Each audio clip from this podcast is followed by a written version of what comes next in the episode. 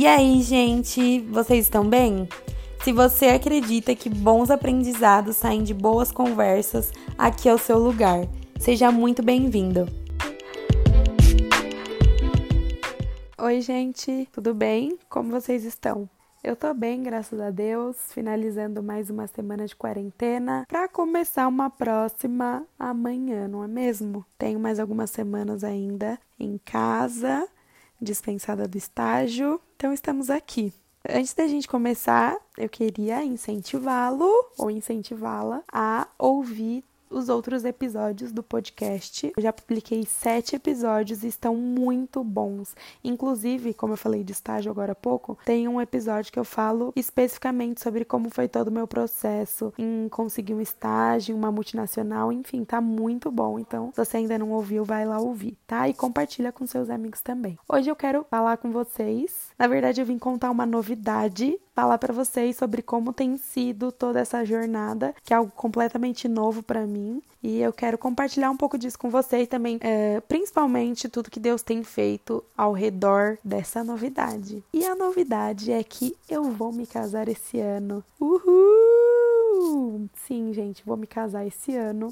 Aconteceu tudo muito rápido, para falar a verdade para vocês. Eu estava guardando esse segredo desde janeiro. Pouquíssimas pessoas sabiam. Agora bastante gente sabe, mas durante todo esse tempo quase ninguém sabia. Então chegou a hora de eu poder compartilhar isso com vocês. E eu vou contar para vocês como foi tudo isso, como é que aconteceu, porque até então eu ia me casar em novembro de 2021, só que, como eu disse, aconteceram várias coisas e nós adiantamos. Eu tô muito feliz por isso.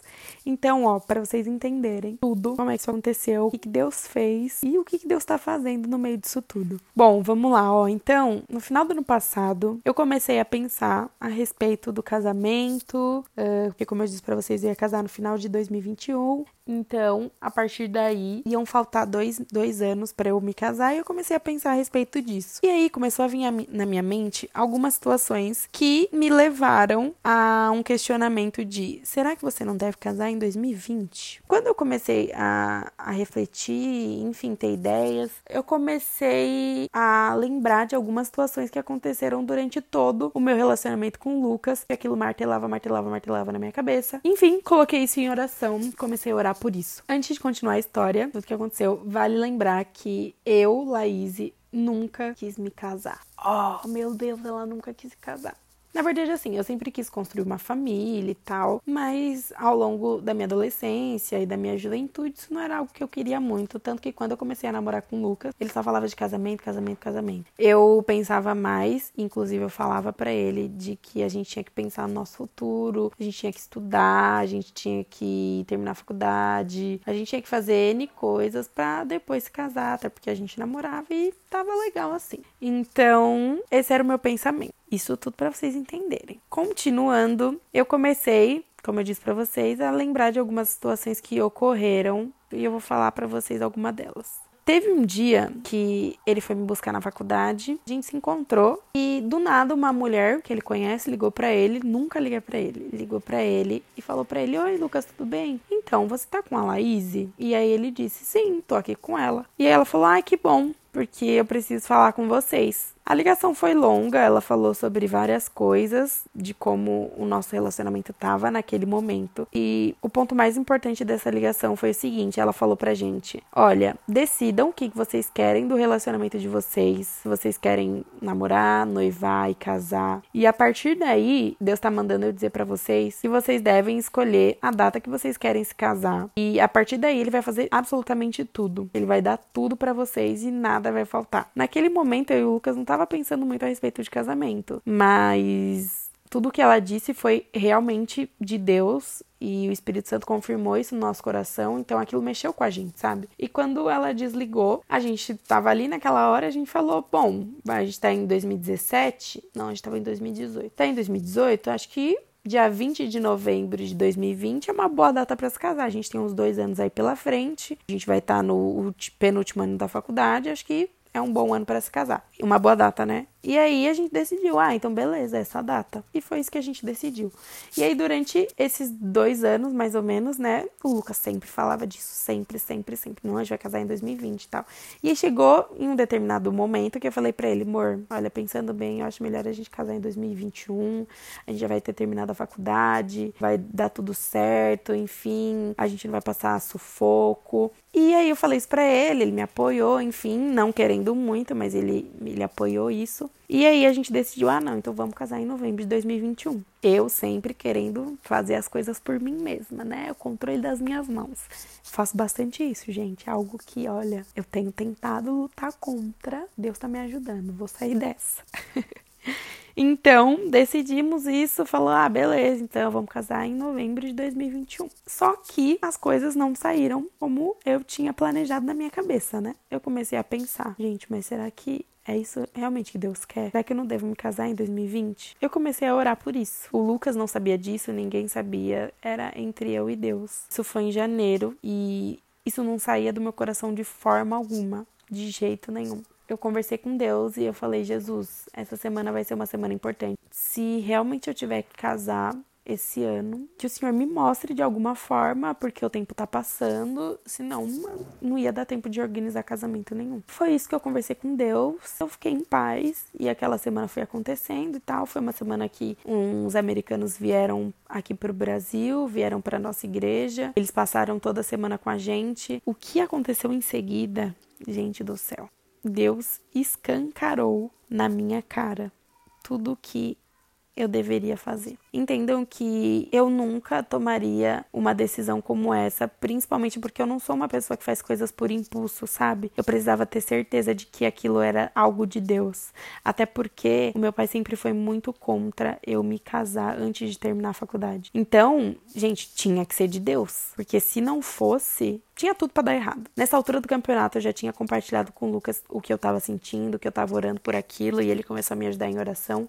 A gente começou a orar juntos, na verdade, e a primeira situação foi que um, um, desses americanos, eles vieram até mim, eles não foram até o Lucas, eles vieram até mim, porque o Lucas já tinha certeza de que era aquilo que a gente tinha que fazer, mas eu precisava ter também. Um americano veio até mim e ele me deu um dinheiro e disse: Esse dinheiro é pro seu casamento. Eu fiquei, meu Deus, que?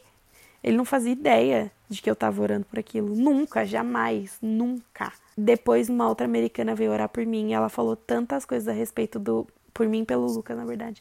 E ela falou muitas coisas a respeito do nosso relacionamento. E tudo o que aconteceu foi me dando cada vez mais paz em tomar essa decisão, sabe? Em decidir por me casar esse ano. Depois eu recebi mais ofertas e todas elas eram assim: esse dinheiro é para o seu casamento.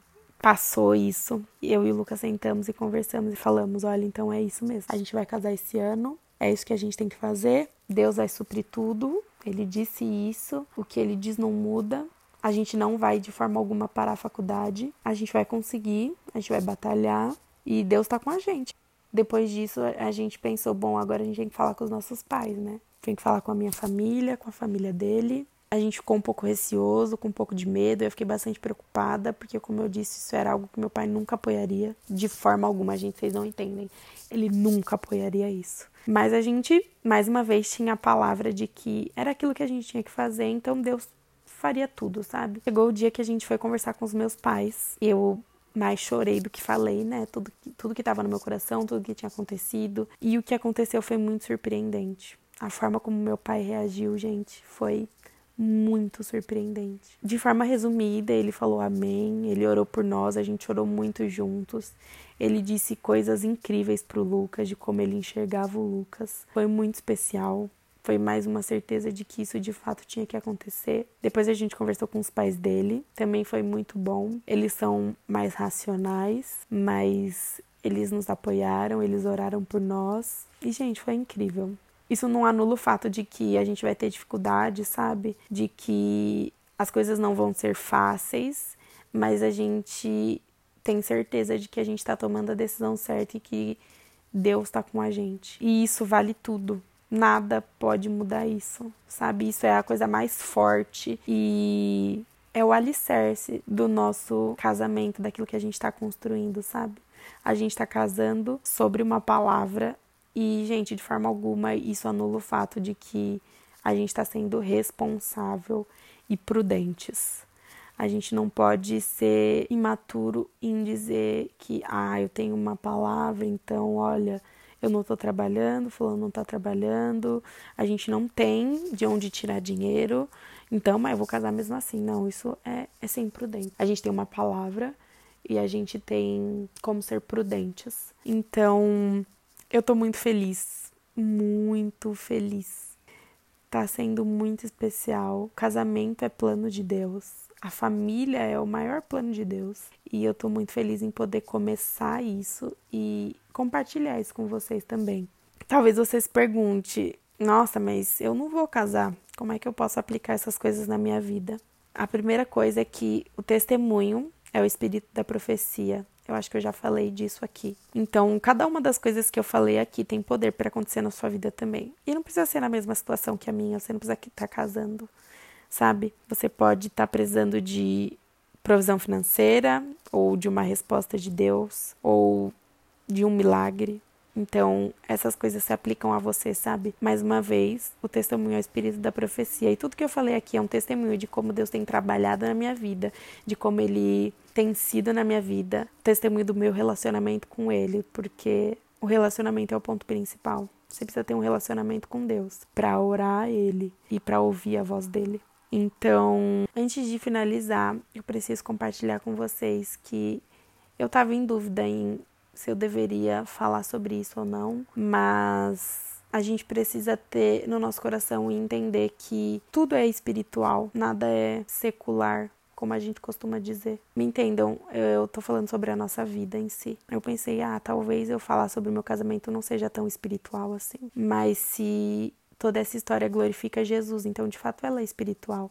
De certa forma, isso vai fazer com que Deus, de certa forma não, de todas as formas, isso vai fazer com que Deus seja glorificado, porque ele tem feito coisas incríveis na minha vida, e isso é um testemunho de como ele é bom, de como ele é fiel, de como ele nunca muda. Então, tenham isso também no coração de vocês. Se as coisas na sua vida, qualquer coisa que seja, glorifica a Deus, então ela é bastante espiritual e ela tem poder para fazer com que outras pessoas conheçam quem ele é. Eu espero que isso te alegre, isso te dê esperança, que tudo isso te impulsione a sonhar e se relacionar com ele. Me manda no Instagram se isso te lembrou alguma situação da sua vida ou se te trouxe esperança ou algumas das coisas que eu acabei de falar aqui. E é isso. Um beijo, fiquem com Deus. Até o próximo episódio.